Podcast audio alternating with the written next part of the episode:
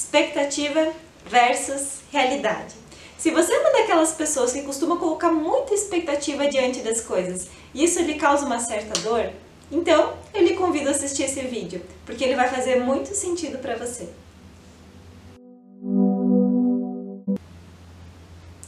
Quando a gente fala de expectativa, é, tem várias questões que estão atreladas a esse tema no nosso dia a dia. Uma dessas questões é a ansiedade. Ansiedade a gente já vê muitas pessoas aí uh, falando por aí e realmente é uma questão que causa dor em muitas pessoas, muitas e muitas pessoas mesmo.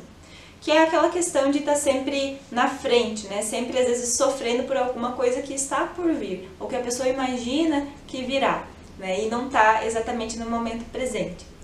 E por que, que tem uma relação com a expectativa? Porque a expectativa é exatamente isso, né? A expectativa de como vai ser, como será, o, o que, que vai acontecer e assim por diante. Uh, quando a gente vai planejar uma viagem, quando a gente vai visitar alguém que a gente gosta, quando a gente vai receber uma visita de alguém que a gente gosta, a gente vai criando essa expectativa atrelada aí com a ansiedade diante dessas situações.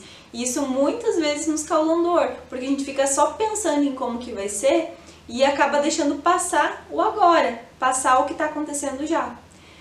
Outra questão que é bastante importante, que está super relacionada com a questão da expectativa, é a frustração. Quantas e quantas vezes a gente fica frustrado porque a gente colocou muita expectativa diante de alguma coisa e quando essa coisa, essa situação acontece, a gente vê que não era tudo aquilo. Mas não é culpa daquilo que aconteceu, né? É culpa nossa que colocamos muita expectativa. Né? Um exemplo bem comum aí, bem prático. Ah, aquele livro que tá na lista dos mais vendidos, que todo mundo fala pra gente que é, nossa, é um livro super bacana e tá. Aí quando a gente pega o livro para ler, a gente começa a ler e percebe que aquele livro não é tudo aquilo para nós, que aquele livro não tá fazendo muito sentido. E às vezes a gente inclusive se culpa, né, por ah, eu não sou boa o suficiente para ler o livro. Mas não é isso, é porque a gente colocou muita expectativa e aí a frustração ela foi gerada por nós mesmos. É, e a outro ponto importante com relação à expectativa é fazer as coisas na expectativa de receber alguma outra coisa em troca.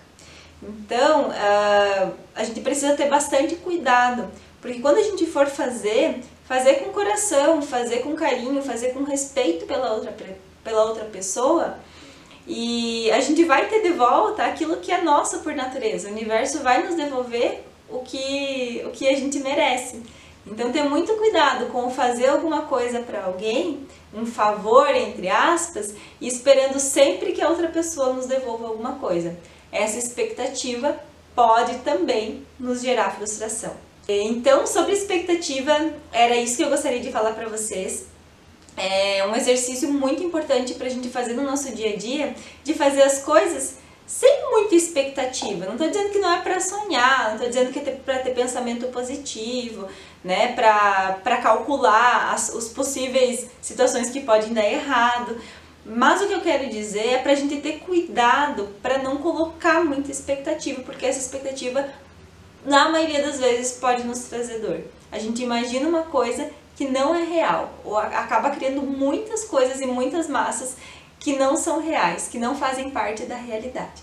Enquanto, então, quanto mais desapegado, quanto mais tranquilo a gente for fazendo as coisas, mais leve a vida vai sendo. E aí a gente vai se surpreendendo com os presentes que o universo nos traz. Um grande beijo, até a próxima. Tchau, tchau.